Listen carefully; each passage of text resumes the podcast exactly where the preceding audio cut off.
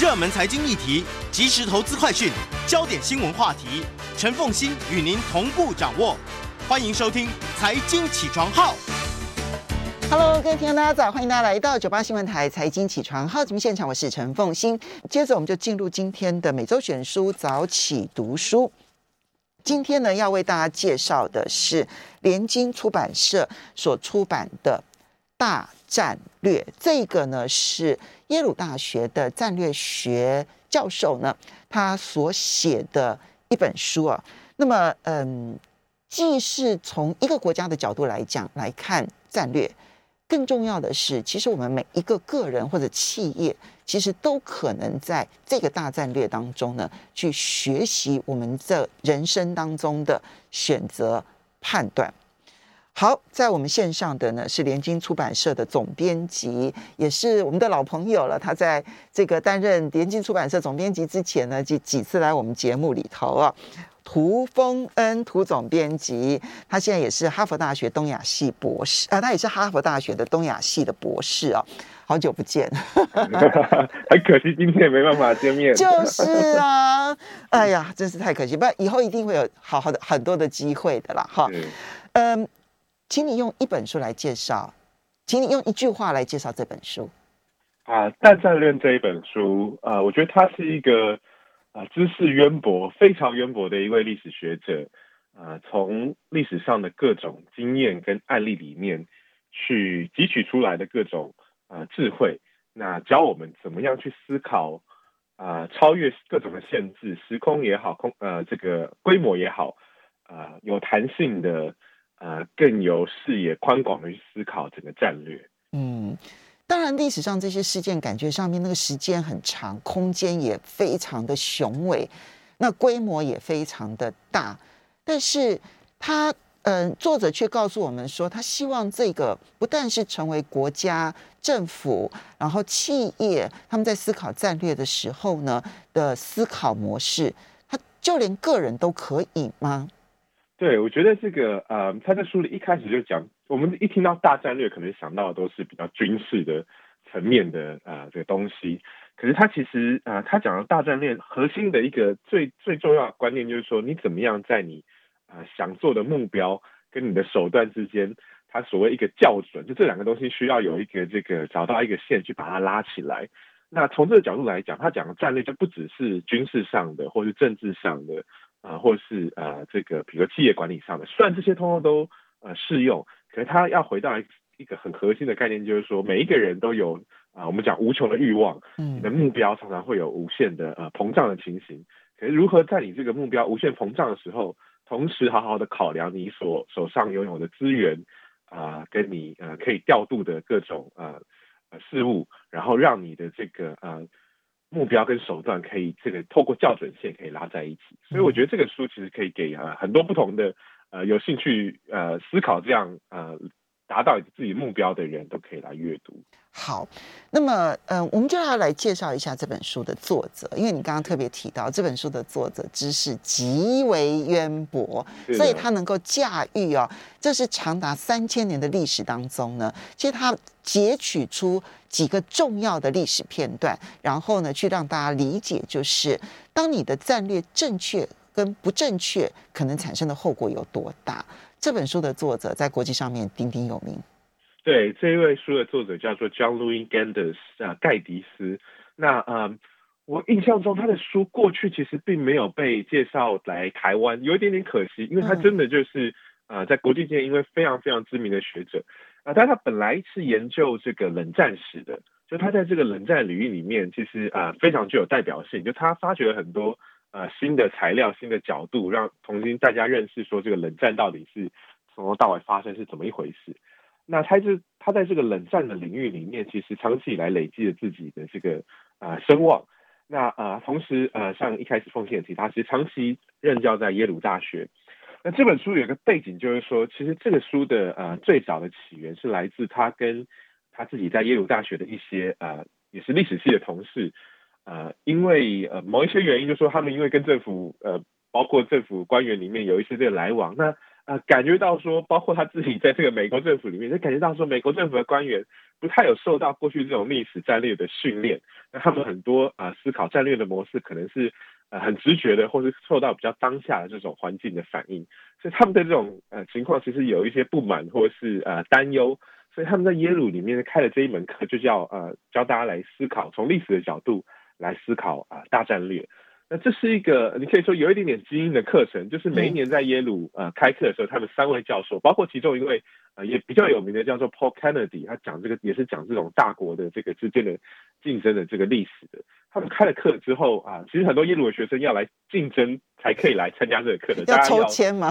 对对对，就是说你可能要申请，然后因为每年的名额都很有限，那他们请很多啊，当然这几位教授本身自己在耶鲁里面是很重要的历史学者之外。他们也请了很多在这个第一线这个美国政府里头任职的啊、呃、这些官员们来分享他们自己啊、呃、在这个政治上啊、呃、怎么样思考这些战略的经验，其中包括一个我觉得蛮值得一提的是说啊、呃、从这个拜登政府上台之后，他们苏立文，对对对，苏立文 这个国家安全顾问，其实当时在他进入这个呃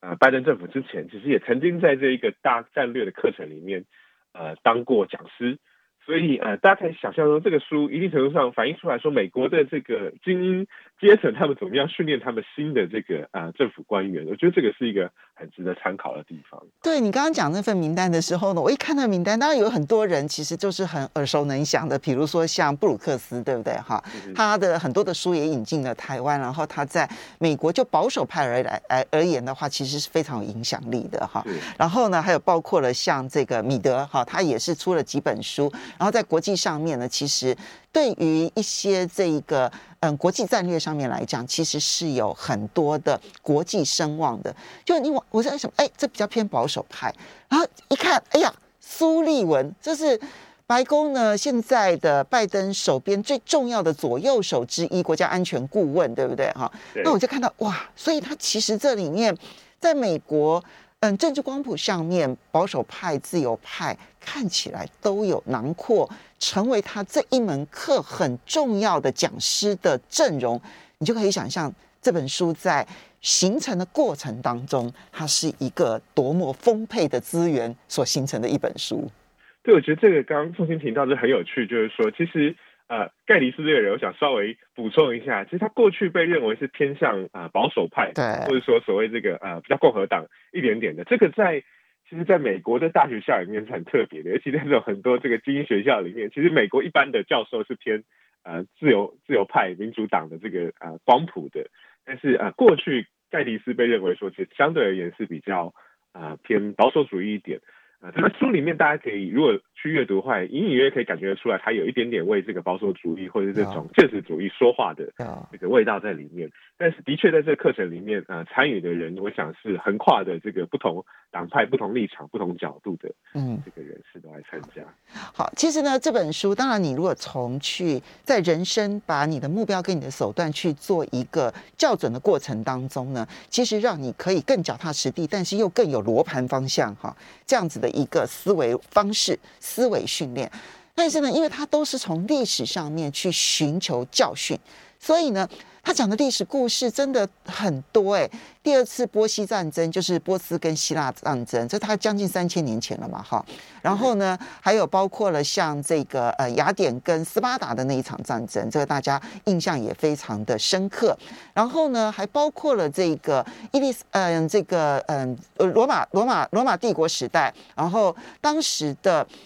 乌大维跟安东尼之争，好，这件事情其实也是美国在你看到很多的那种好莱坞影片当中呢，都会特别去强调的一段历史，那个埃及艳后啦等等的。然后呢，到后面英国之所以能够崛起成为海上强权，打败了当时的西班牙的无敌舰队，这个背后的伊丽莎白女王一世，然后呢，跟这个西班牙王之间呢。到底是如何选择了不同的战略，乃至于到了美国的独立战争呐、啊，然后还有包括了这一个第二次世界大战呐、啊，等等等等。其实历史故事，我觉得刚光看故事本身就很好看。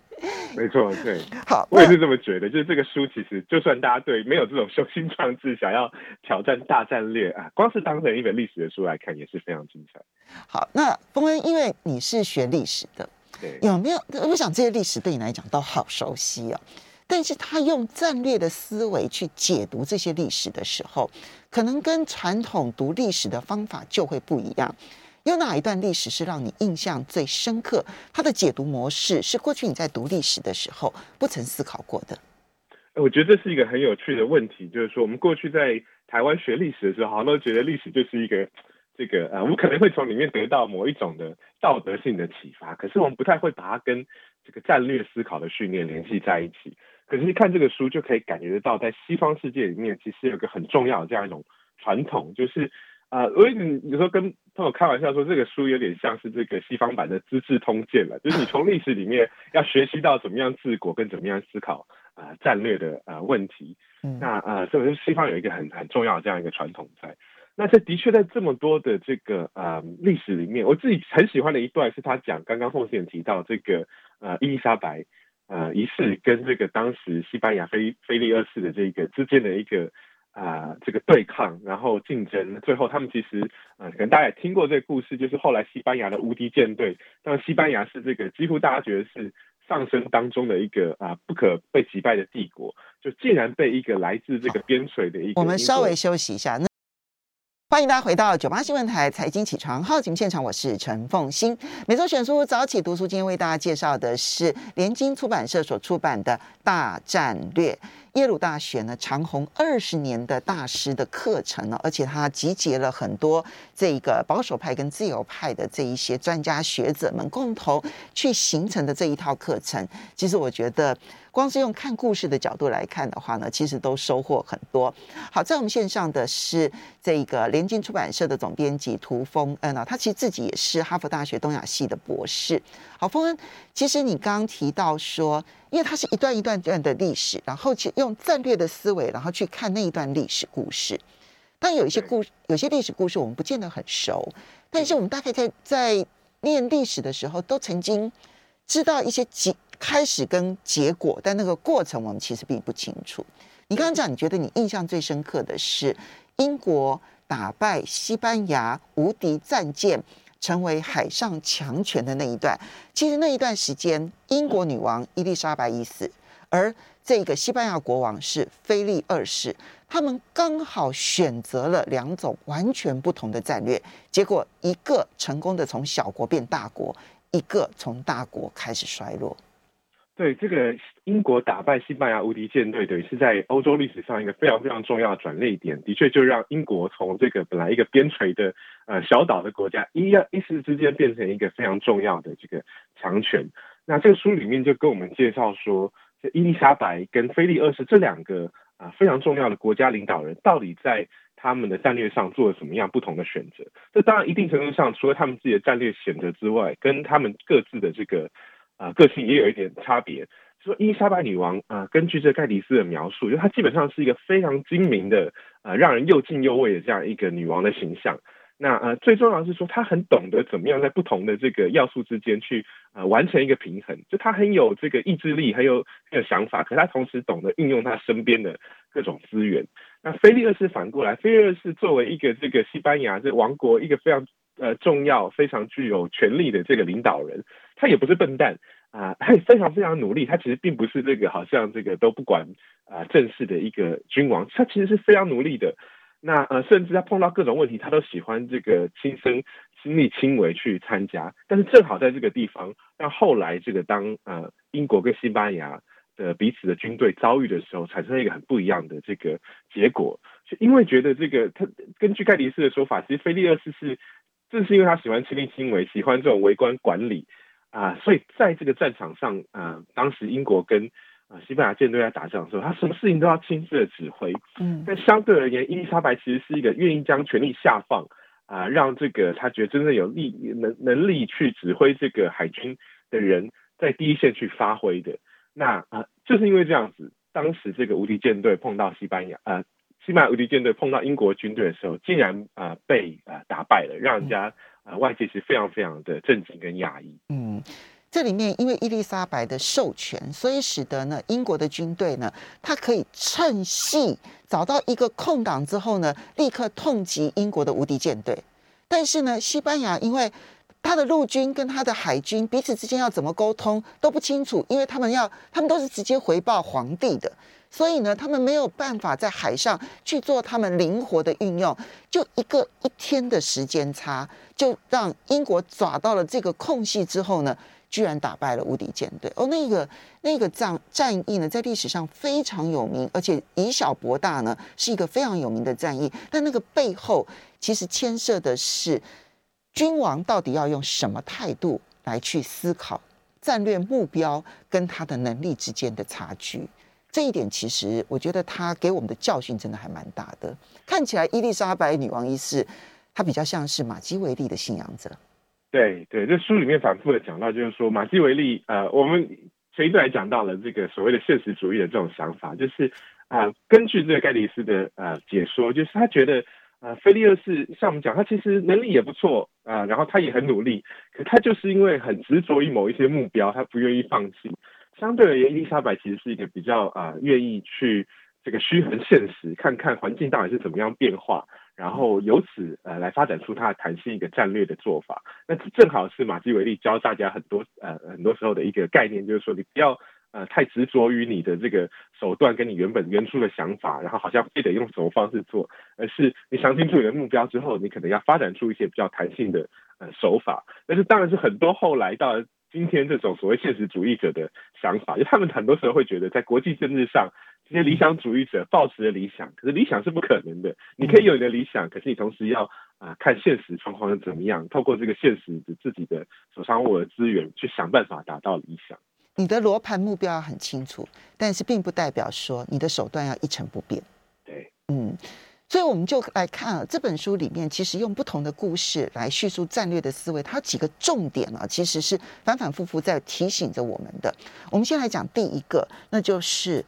刺猬与狐狸。好，就他不断的要告，就这刺猬与狐狸这个比喻，好像在嗯欧欧美的这个西方的这个战略界来讲，是一个。非常常用的比喻，哈，叫刺猬跟狐狸。我们来看什么叫做刺猬与狐狸，而在战略思想上面又会有什么样子的重要的启发？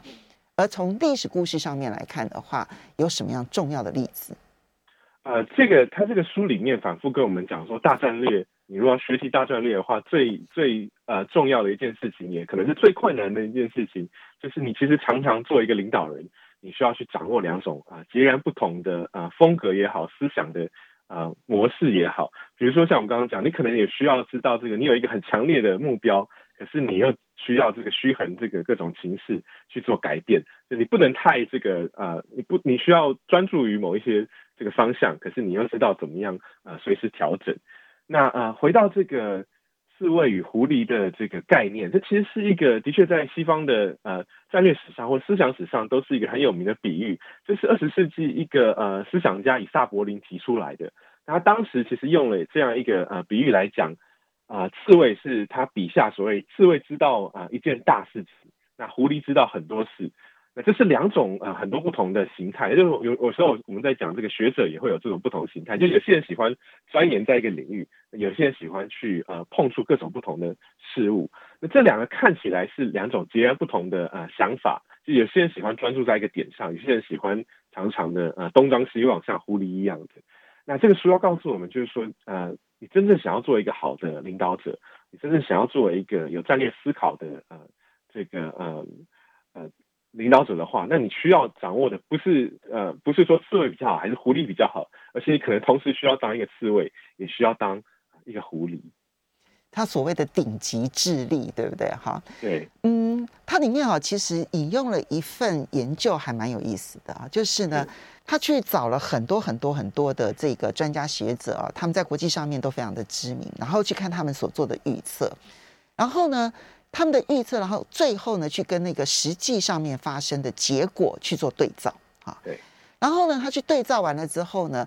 他同时去发问卷问这一些预测的人、专家学者，好，就是你自己觉得你比较像是懂很多事情的狐狸呢，还是呢，你是那一个专精于一件事情，然后你懂得一件大事的刺猬？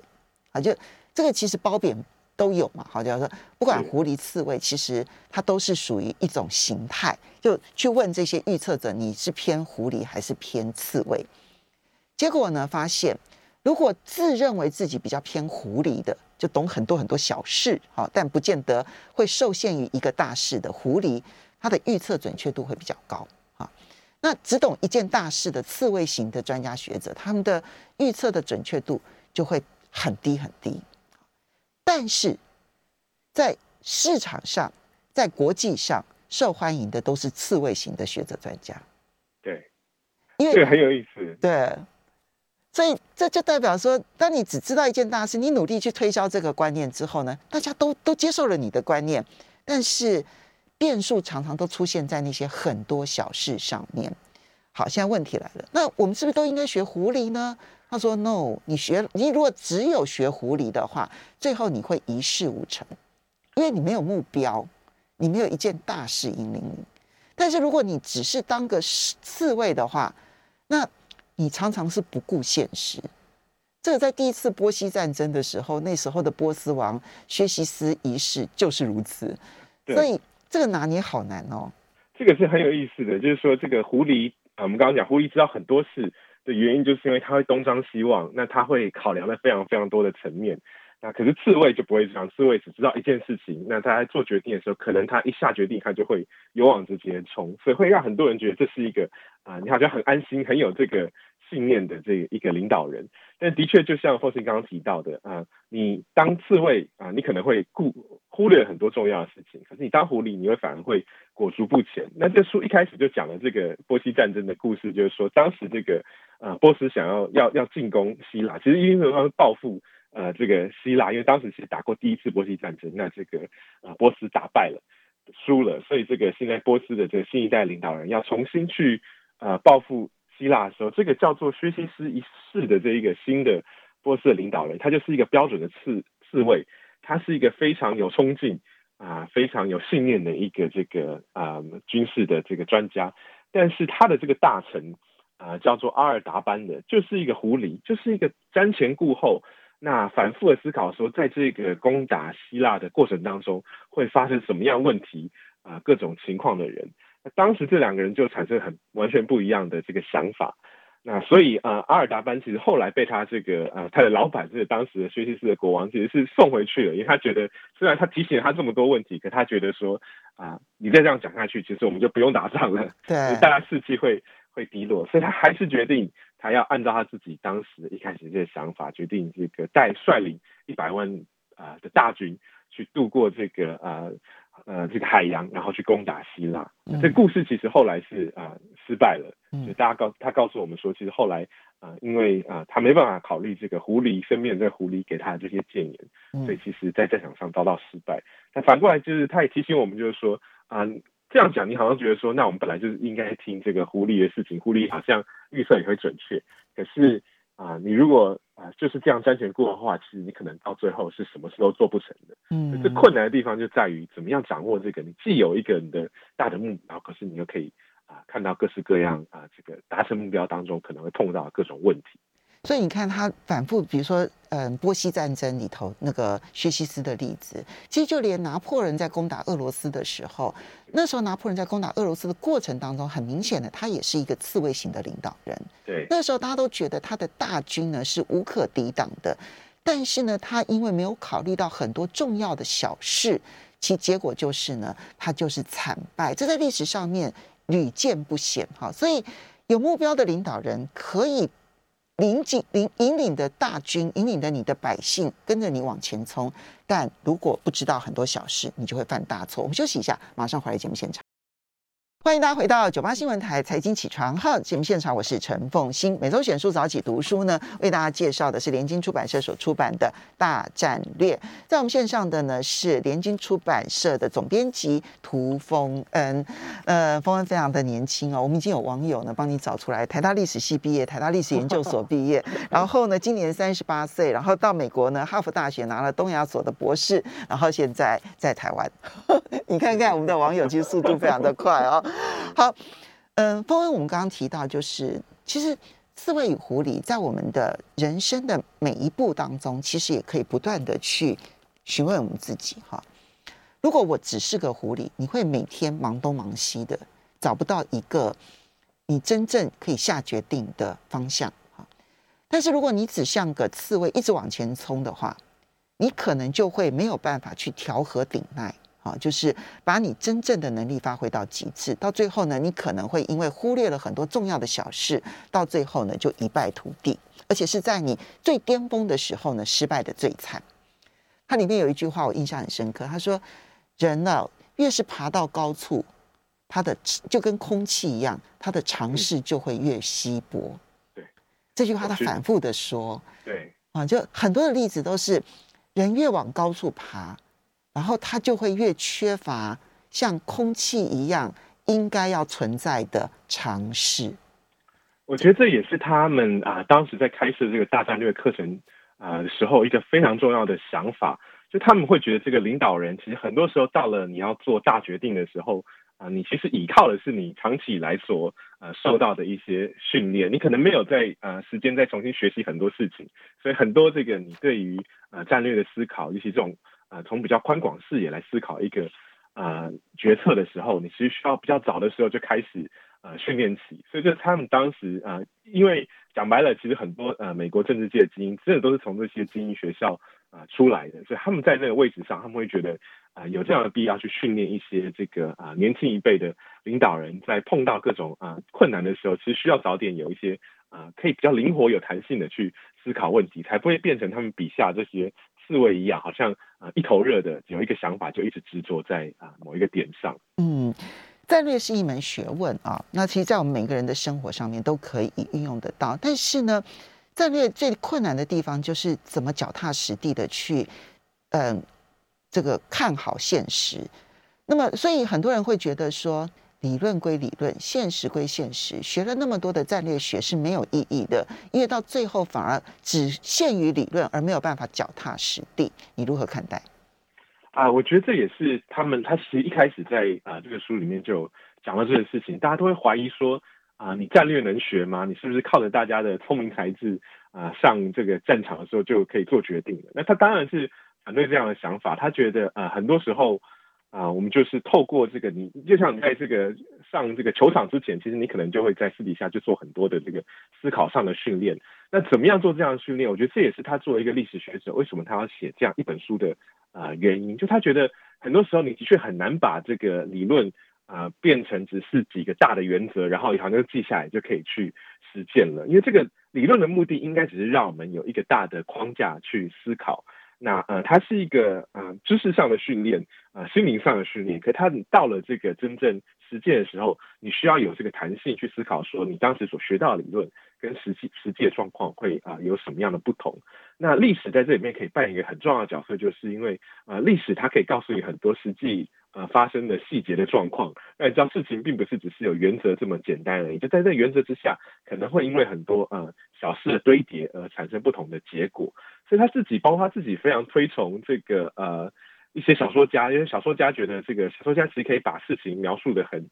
很细节，而不会只是像这个理论家一样告诉你几个大的、呃、线条啊、就好像要把一个事情就可以啊、完整的呃解释完毕了。他觉得应该是透过不同的这个规模的啊、呃、思考，让我们了解到底一个事情的发生。啊，不管是胜利还是失败，是怎么样啊产生出来的？嗯，他在书里头不断的反复强调时间、空间跟规模。哈，你刚刚讲说小说家，他这里面最推崇的可能就是托尔斯泰了。托尔斯泰也是我们刚刚讲的这个拿破仑，对、嗯、拿破仑的故事。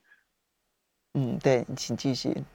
对，因为他就觉得托尔斯泰就是一个可以超越这个呃各种呃规模跟这个不同的时时间空间的这个。呃，写作者，那可以让你感觉到，就是说，啊、呃，我们生很多生生活当中微小的事物，可能是跟大的这个历史事件结合在一起的。嗯、那反过来，这个大的历史变化，啊、呃，不管是拿破仑进攻的俄罗斯啊、呃，惨败一败涂地啊、呃，也可能是跟我们很多日常生活中看到这个小细节所结合在一起的。嗯、那呃，甘迪斯自己作为一个历史学者，我觉得也是这样的，他是不希望我们被一个时间空间所限制，所以在这书里面啊、呃，我们一开始就讲说他是一个。这是非常渊博的学者，就他自己虽然研究的是冷战，可他可能会把这个冷战跟我们上古时候啊、呃、所学到的，比如说波西战争啊，或者是这个罗马时代的这些各种故事都串联在一起。甚至是他讲这个书里面也呃提到了我们其实呃一般类在中文世界也非常熟悉的《孙子兵法》这个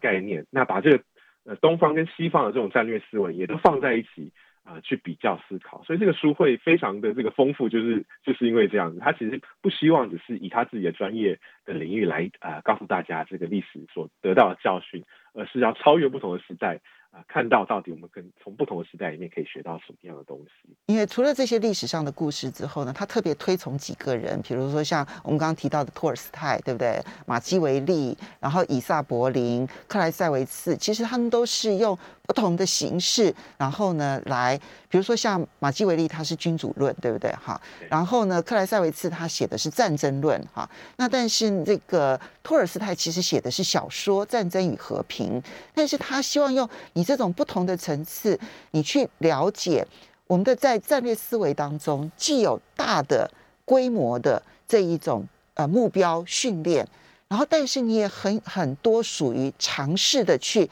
了解你周遭所有的事情所面对的现实主义、现实状况究竟是什么，去如何做结合。这就是我们其实不是限于理论，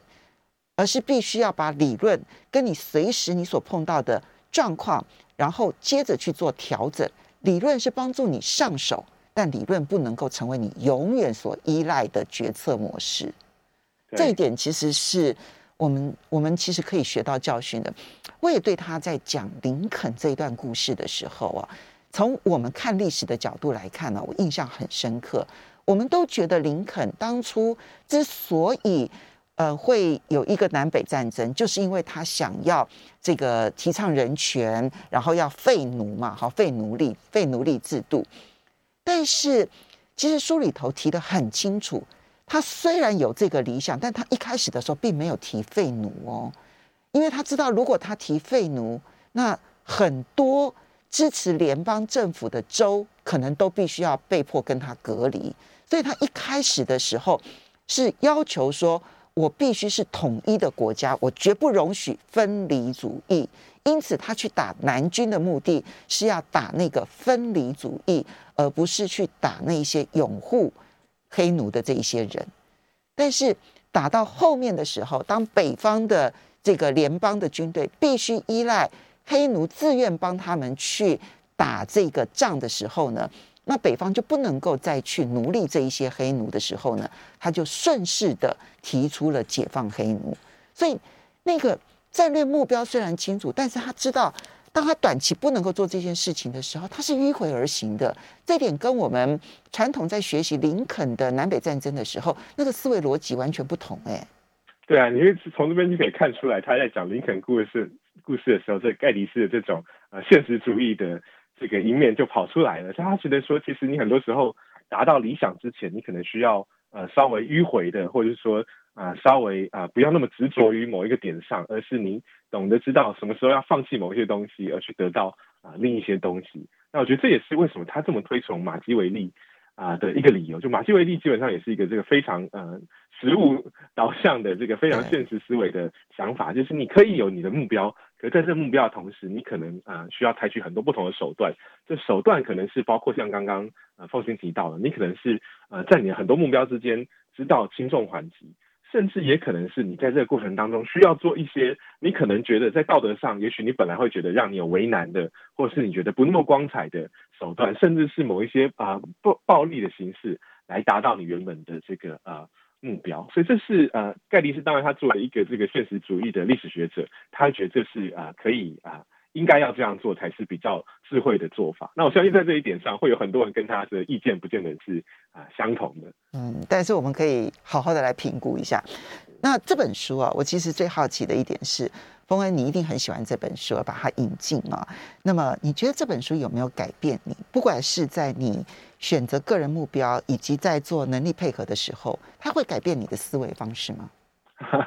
我觉得，呃，这是一个呃很高的理想，让大家去追求。因为我们一开始就讲到说，这个书是教大家领导力，并不是一种好像只是呃很实用主义式的手册，告诉你说怎么样当一个当一个好的领导人，而是他透过很多历史的方式，让你去重新思考。啊，你作为一个领导人，怎么样去思考整个战略？怎么去思考，或者作为一个个人，怎么样思考你的目标跟这个你自己手上资源的关系。那我会觉得这是一个很好的英文叫做 food for thought，就是呃，你可能不会看完之后立刻就做一个大的改变，可是你会反复去思考这书里面所提出来各种案例。那可以也可以反复的阅读，所以我觉得从这一点上，我觉得这真的是一个很值得推荐给大家的书。好，这就是呢学富五居当中很重要的一居了，对不对？好，非常谢谢涂峰恩，谢谢，也谢谢大家。